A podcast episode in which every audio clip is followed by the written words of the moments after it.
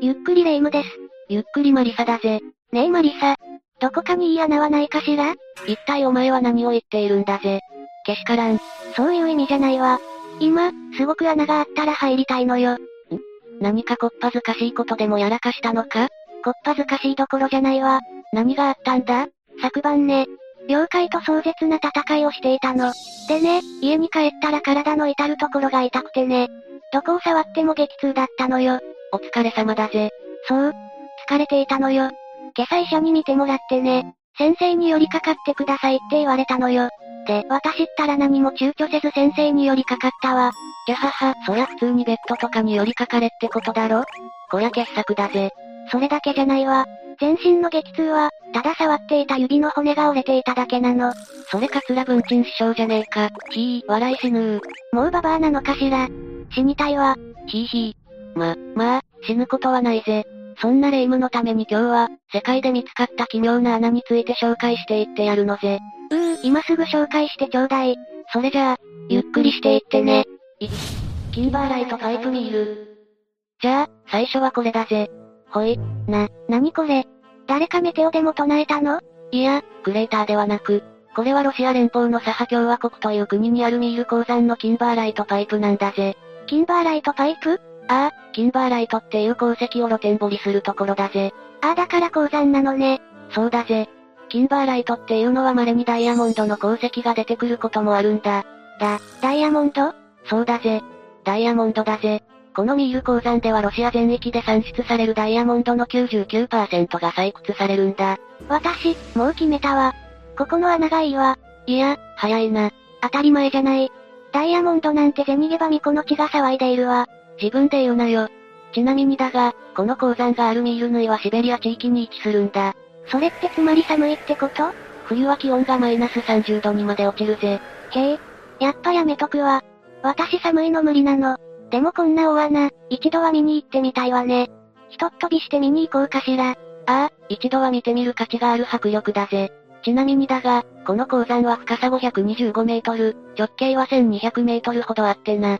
この上空は下降気流がすごいらしくて、飛んでいくと穴に吸い込まれるぜ。やっぱやめとくわ。まあな。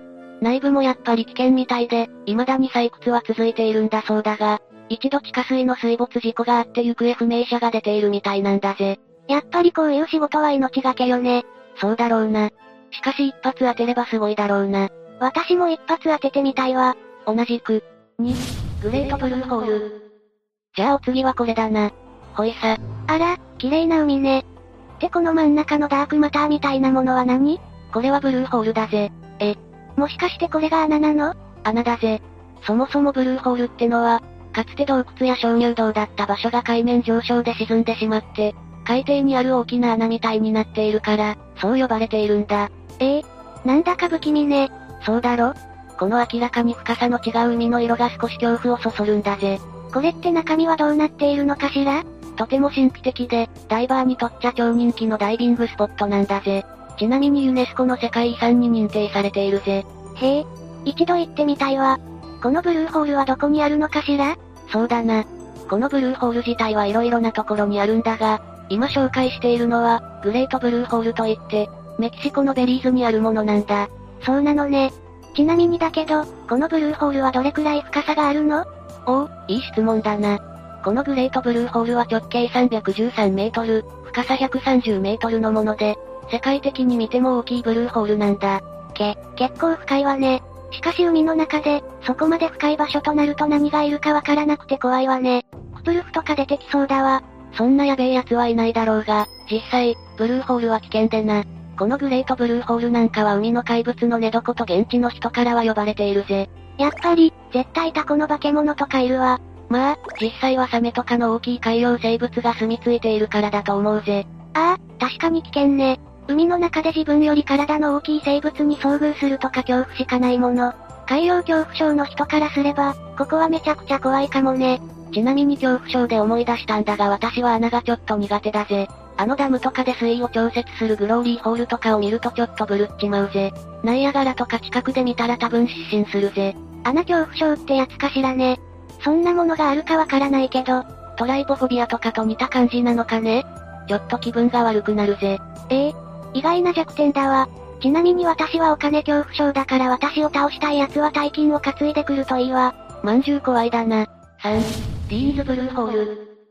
お次もブルーホールだぜ。さっき言ってた他のブルーホールね。そうだぜ。このディーンズブルーホールはバハマ共和国にあるんだが、さっきも言ったようにこの穴は他にもたくさんある。さっきの中米のベリーズ、バヌアツ共和国、エジプトアラブ共和国、南シナ海。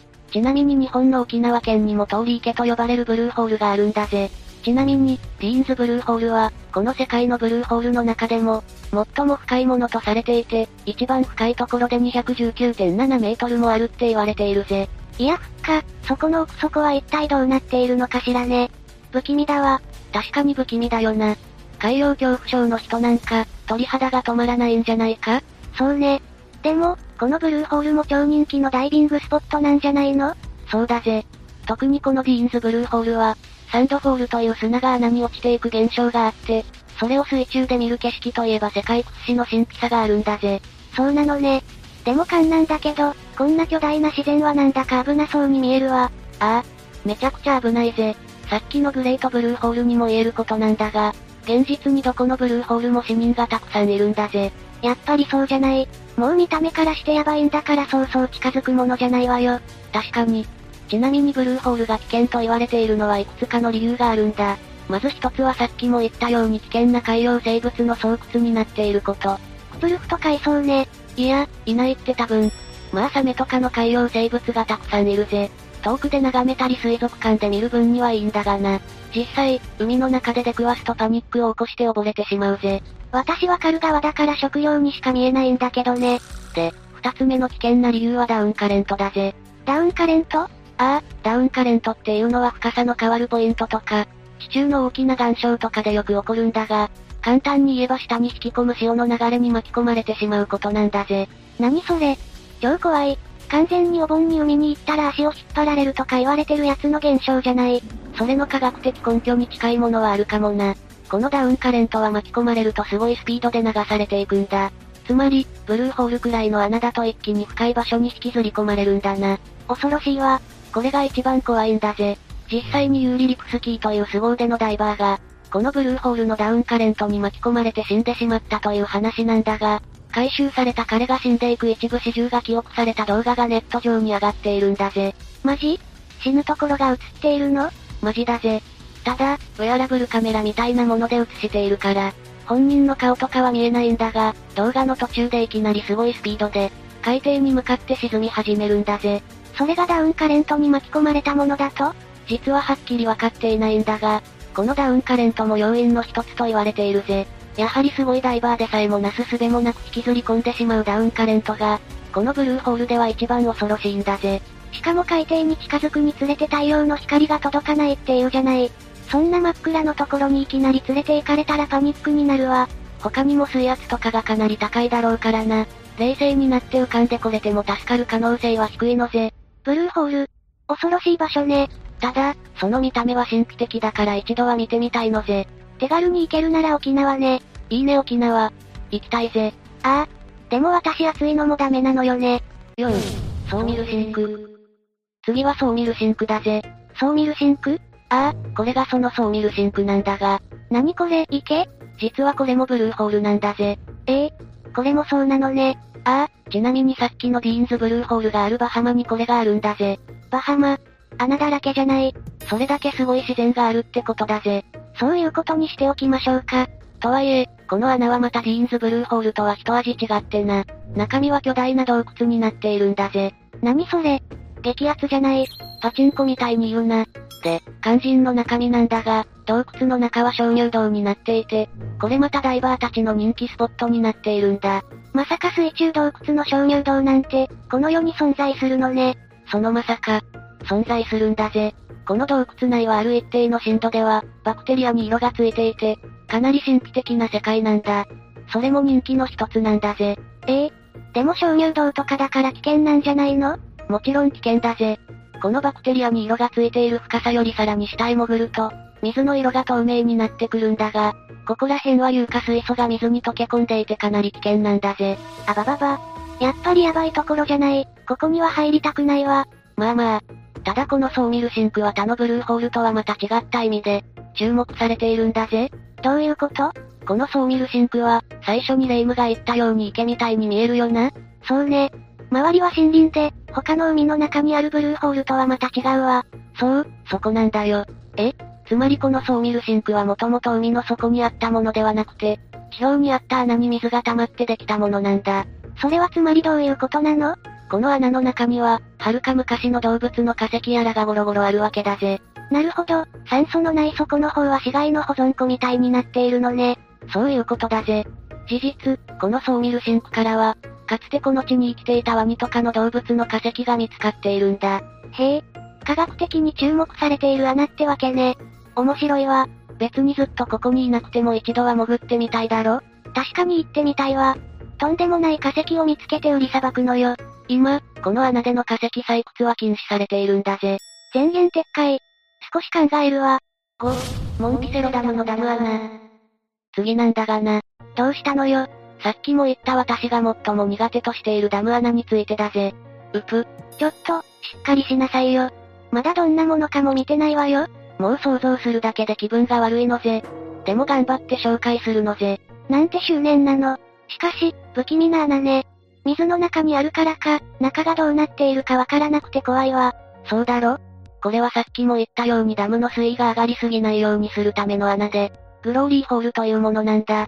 へえ、こんなものがあるなんて知らなかったわ。そうだろちなみにダムの水だって蒸発したりするから、このグローリーホールが使われることは結構稀なんだぜ。大雨が降った時とかに水がこの穴に流れていく。つまり排水口の役目なんだ。なるほど。で、この世界でも最も大きなグローリーホールがあるのがモンキセロダムなんだ。モンキセロカリフォルニアかしらね。そうだぜ。ここのグローリーホールは直径20メートル、長さは210メートルくらいあるんだぜ。でかいわね。安易に近づいて吸い込まれ出したら脱出できそうにないわ。それが怖いんだぜ。なすすべなく引きずり込まれて落とされるのを想像してしまうのが苦手なんだ。あら、じゃあジェットコースターとかも嫌いなのあれと一緒の感覚でしょいや、ジェットコースターは大好きだぜ。ちょっとよくわかんないわね。好きに理由は必要ないぜ。ま、まあいいわ。とにかくダム穴は嫌いなのね。ちなみに、これって落ちたらどうなるのかしらまあ、普通の人間だと確実に死ぬだろうな。死因は溺死かしらうーん。歴史というか落下死の方が可能性は高そうだな。あらそうなの確かに排水量がすごいんだろうが、ダムの液面から排水していく構造だから、水路が水に満たされる感じではないっぽいぜ。じゃあ、真下に落ちるウォータースライダーみたいな感じかしらそうだな。おそらく近くの川とか、水路に繋がる分岐の前にトラップみたいなのがあるはずだから、そこの床に体を打ちつけて死亡だろうな。なるほど、そこで生き延びても気絶か体が言うことを聞かなくて、その後で騎士するパターンね。そうだな。実際ここに落ちた人がいたみたいなんだが、近くの川で死体で発見されていたみたいで、落下死したみたいだぜ。なるほどね。って本当に吸い込まれた人がいたのね。もう想像するだけで恐ろしいぜ。ちなみにこのダム穴の水路は出口付近はどうなっているの滝みたいになっているとかいや普通に外の水路や川に繋がっているみたいで、大きい筒状のトンネルみたいで、スケボーのハーフパイプの練習場になっているらしいぜ。ガチのストリート育ちたちの遊び場じゃない。私なら恐ろしくて近づけないぜ。6、視界のシンクホール。次は視界のシンクホールだぜ。視界あの縁故よねそうだぜ。イスラエルとヨルダンに接した、リゾート地として有名な場所だぜ。知ってるわ。一度でいいから行ってみたいのよね。美容にいい泥の全身パックとかやってみたいのぜ。で、この視界に穴があるのああ、あるぜ。7000個くらい。多すぎはロター。この視界なんだが、イスラエル側の湖岸、そこから少し離れるとリゾート地から一変して、ゴーストタウンが広がっているんだ。ゴーストタウン人が住めないってことそういうことだ。それってもしかしてその7000個の穴があるからってことかしらそういうことだぜ。このゴーストタウンもかつてはリゾート地として栄えていたんだが、視界の水面低下が原因で、地盤沈下や穴が自然に発生してしまうようになるんだ。なぜ、視界の水面低下が地盤沈下や穴を発生させるのああ、そもそも視界っていうのは、海抜マイナス400メートルにある、海より低い位置にある湖なんだ。ここにはヨルダン川からの水のほか、ミネラルを含む雨や湧き水が流れ込んでいるんだが、その水を海に流せる川がなくて、高温の気候がその水分を蒸発させるから、高濃度塩分を含んだ湖ができたんだぜ。なるほど、それでインコができたのね。そうなんだ。それで、もちろん大昔からある湖だから、その凝縮された塩の層が視界周辺の地層に堆積しているわけなんだが、どうもこの層が崩れているみたいなんだ。塩の層だから溶けているのかしらそういうことだぜ。そもそもこの層が溶け出す恐れはなかったみたいなんだが、この塩分を多く含む視界の水は工業用として使われていることもあって、多くの水が汲み上げられていてな。それによるダン川も生活用水として使われ始めてから、湖への水の流入が少なくなった所以で、近年は湖の水位が下がっていたんだ。そんなに減っているの ?10 階建てのビル分、水位が下がっているらしいぜ。いや、汲み上げすぎでしょ。もうそれ環境破壊よね。そのツケがゴーストタウンなんじゃないかなるほどね。でも水位が下がると地層の塩が溶けちゃうのはなんでなの湖の水面がまだ高かった頃は、この一帯の地下水は視界の水が流れていて、高濃度の塩を含む地下水だから、この塩の層を溶かすことはなかったんだ。ただ近年は湖水が減って水面が下がったことで、この一帯を流れていた視界の地下水は退いてしまっているんだ。そっか。そこに雨とかの水が流れ込むと、塩が溶けちゃうのね。そういうことだぜ。それによって地中に空洞ができてしまったから、地盤沈下やシンクホールができてしまったんだぜ。恐ろしいや。自然と人間社会ってのはいつ崩れてもおかしくないバランスでなっているんだぜ。いい勉強になるわ。自然を壊してまで金儲けをしちゃダメなのね。そういうことだが、それは極めて難しいことだよな。 SDGs ってやつね。意味わかってるかわかりません。 7、悪魔の穴。さて、ここまで色々な穴を紹介してきたが霊夢が入りたい穴はあったかあったかってあるわけないでしょ。鉱山、海底洞窟やダム穴に陥没穴。普通の穴を紹介してよ。普通の穴ね。そうだな。じゃあ悪魔の穴なんてどうだ却下。なんでだよ。もう名前からして普通じゃないじゃん。絶対悪魔住んでるでしょいやいや、まず話を聞けって。さっきまでの穴よりマシなら聞いてあげるわ。結論はどうなの結論はマシだぜ。というわけで、悪魔の穴について紹介していくぜ。この悪魔の穴は別名地獄の入り口と言われていてな。ちょストップ、もうやばいわ。地獄行っちゃうじゃない。地獄で大暴れしてた奴が何言ってんだ。どうせ底なしの穴とかなんでしょ地底にヤバい先客がいるんでしょはぁ、あ、そこならあるし、そこには何もいなかったぜ。それが2021年に証明されたぜ。え、そうなのそうだぜ。イエメン東部にあるこの穴は、悪魔の穴や地獄の入り口のほか、バラフートの井戸とも言われていてな。2021年にオマーンの洞窟探検チームがバラフートの井戸の底に到達したと発表したんだぜ。何よ。大層な呼び名をつけちゃって結局何もなかったんじゃない。まあ、この穴は砂漠の真ん中にポカンと開いた30メートルに及ぶ大穴で、深さは100から250メートルはあると言われていたからな。そりゃ不気味だし、不吉な雰囲気もあるぜ。もう不安なことは何もないわ。で、この中がどうなっていたのああ、この穴がどうやってできたのかは、現在もまだ調査中らしいんだ。過去の調査だと、酸素が少なく悪臭が漂っていたようで、何か不気味なものがいたと報告されていたんだが、直近のオマーン洞窟探検隊の報告では、酸素は通常レベルにあり、悪臭は鳥の死骸から出ているもので有毒ガスはないらしい。蛇はたくさんいたが悪魔はいなかったって話だぜ。わかったわ、マリサ。はこれは普通の穴だわ。だからさっきから言ってんだろ。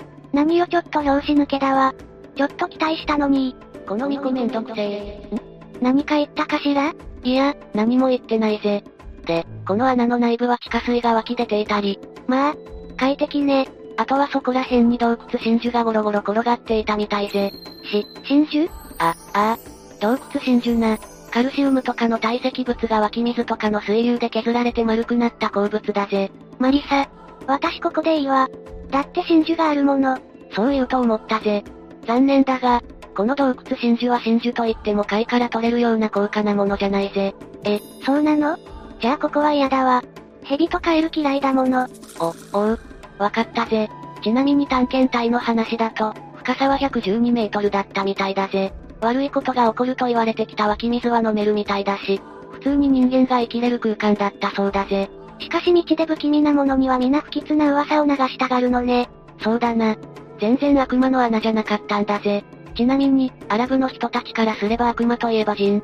その人がこの穴にいると思われていたんだぜ。人ね。まあでも、この穴なら波紙を隠したい時には当分は入れそうな気がするわ。ワイルドな巫女だぜ。というわけで、今すぐ穴があったら入りたい霊夢のために世界の活かした穴を7つほど紹介したぜ。活かしたというより活かれた穴ね。どれもスケールがでかすぎるわ。ちなみにマリサが入りたい穴があったとすればどれなの私だったらどれでもいいから、ブルーホールに一度潜ってみたいのぜ。確かにブルーホールも楽しむのにはいいわね。ああ、ダム穴だけは絶対に勘弁な。ちなみに霊夢だったらどの穴に入りたかったそうね。まあここは無難に悪魔の穴かしら。実際悪魔が出てきても私には関係ないわ。あと視界は穴目当てじゃなく行ってみたいわ。でもね思ったのよ。わざわざ、穴に入る必要なんてないじゃないおう、そうだぜ。つまり惨めなことがあっても、自分を隠そうとせずに堂々と生きていけばいいんだ。あ、ごめん。違うわ。私が言いたかったのは、わざわざ、私が穴に入る必要なんてないじゃないってこと。それはつまり、ちょっと朝の待ち医者、穴に沈めてくるわ。私の今々しい記憶とともに。ふふ。神に使える巫女、とは、というわけで、今日の動画はここまで。動画が面白かったら、高評価とチャンネル登録をお願いします。最後までご視聴いただきありがとうございました。